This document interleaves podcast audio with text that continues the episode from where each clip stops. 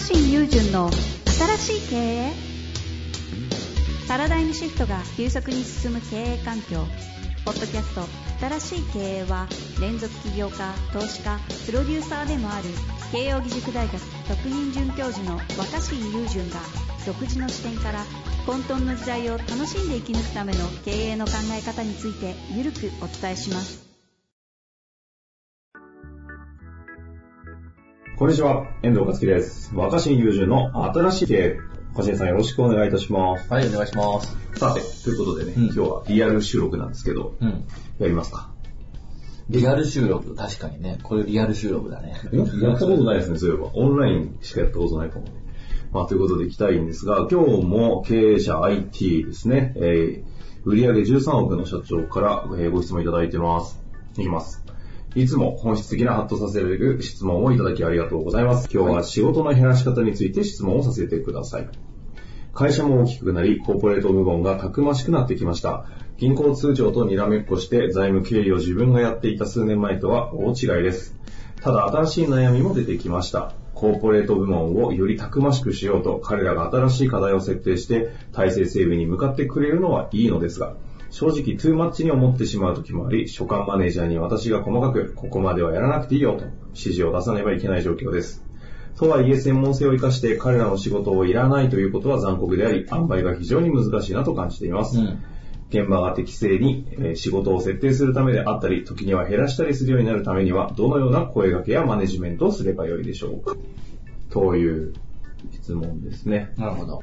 まあ、あの、でもね、うん、その経営者として気になってることを放置してるのも良くないですからね。うんうんう。うんん。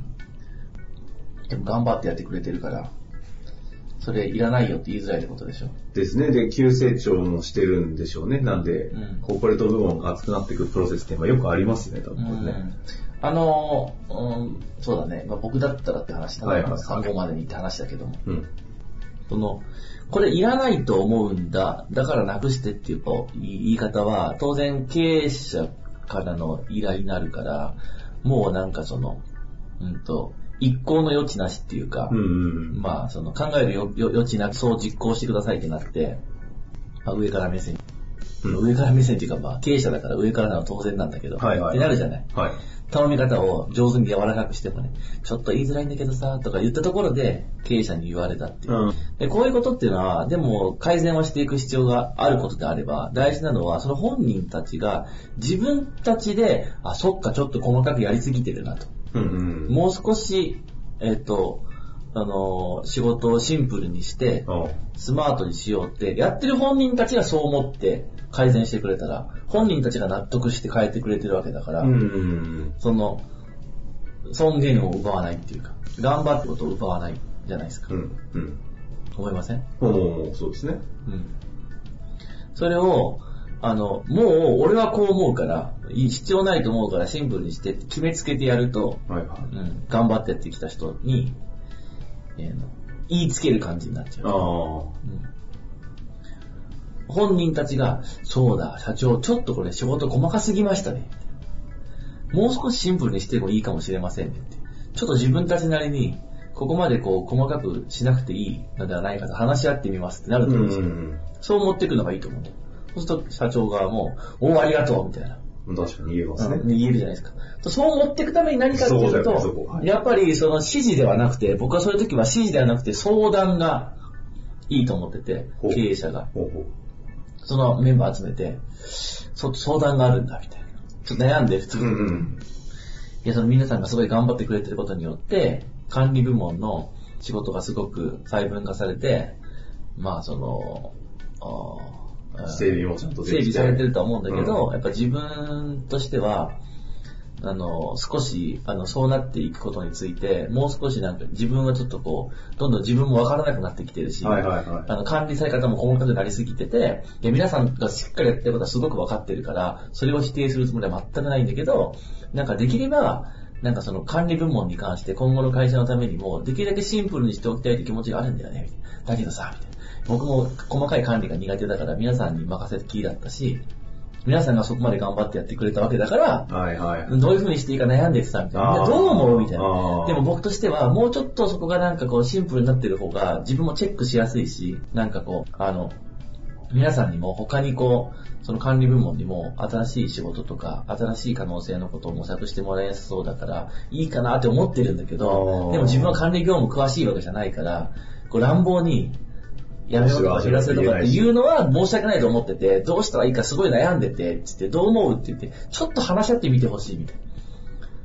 なるほどね。っていうことがい問題の投げかけとして。うん、悩み相談でみたいな。。どう、ちょっとね、相談したいんだよ。あだって、それで、経営者から相談されたってなったら、なんかこその相談に答えなきゃって思うじゃあ。ん。確かに確かに。でもそれは社長の言った指示に従うんじゃなくて、じゃあ私たちなりにちょっと整理してみましたみたいな。なるほどね。だからその、こうした方がいいんじゃないかと思っているものをうんしろっていう指示にするんじゃなくて、うん。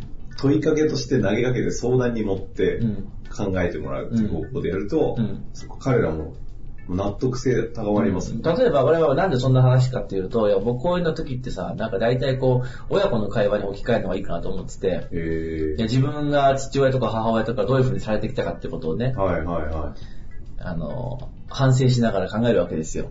例えばお小遣いをう子供に渡していると。まあ親からすれば、お小遣いの額自体は大したことないかもしれないけど、例えば月に500円、わかんない。学年に行ったら1000円、うんあげるとするじゃん,、うん親からしたらさ、毎月500円1000円あげるってことはさ、そんなとんでもない額ではないわけじゃん。1万円、2万円じゃないんだよそうですでも子供は、その500円、1000円を当たり前のように、なんかその、あっという間に使ってしい。まうと。うんうんで、その500円1000円が惜しいわけじゃないけど、何子供には、もうちょっとこう500円1000円を何に使うのか計画立てて、あと何に使ったかっていう、まあ、お小遣い帳みたいなものをつけてもらいたいと。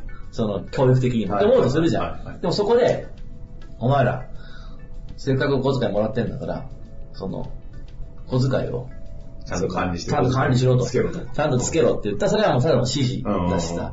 その、親が給お小遣いくれてるわけだから、子供も逆らいづらいわけじゃん。で、えーめんどくさい、だったらあげないってなると、分かった、みたいな。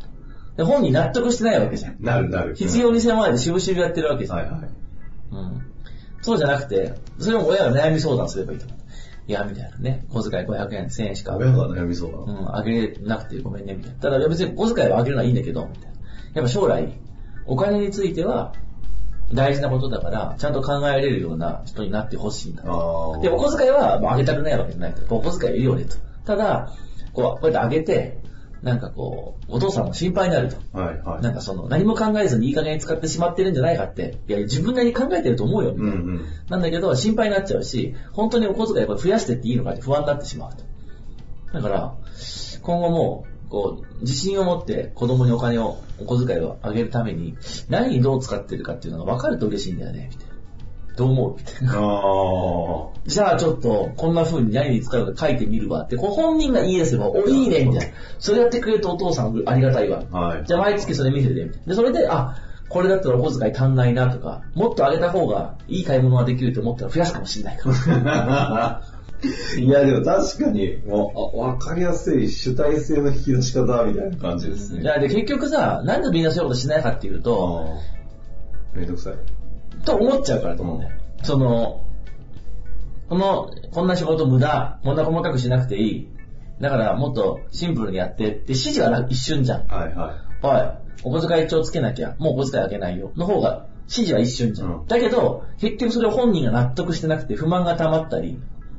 継続されなかったり。そうされなかったら逆に、そのこ、結局丁寧にケアしていく確か必要でしょ。にね。別の問題が生まれちゃうし。だったら最初に本人が納得してそれをするような丁寧な時間を持つ方がいいんじゃないかっていうのは僕の提案です。ああ、いやいや、非常にわかりやすいし、確かにね。なんかこういうのっていいかい結構あれなんですか？親子に置き換えるっていう考え方しがちなんですか？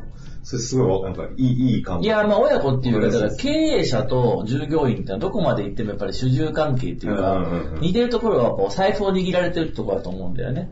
ああ、それでそこね。うん、そう。で、だって、だってそうそうじゃん。親子もさ。確かに確かに。うん、でも親、親親子も、親は子供に対して、やっぱりさ、それはお金、お金の面で握ってるから、子供が嫌だって言っても、じゃあ家から出てけとかね、小遣いやらねえぞ、携帯ストップだってなったら生きていけないわけじゃん、正直言ってうん。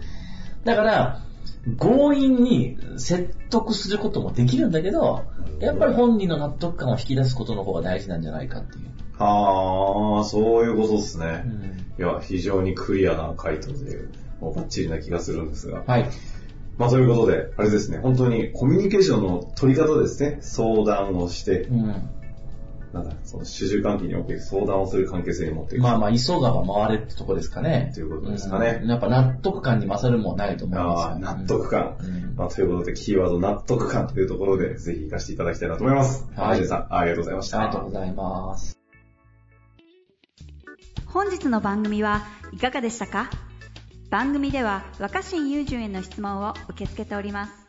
ウェブ検索で若新雄純と入力し検索結果に出てくるオフィシャルサイト若新ワールドにアクセス。その中のポッドキャストのバナーから質問ホームにご入力ください。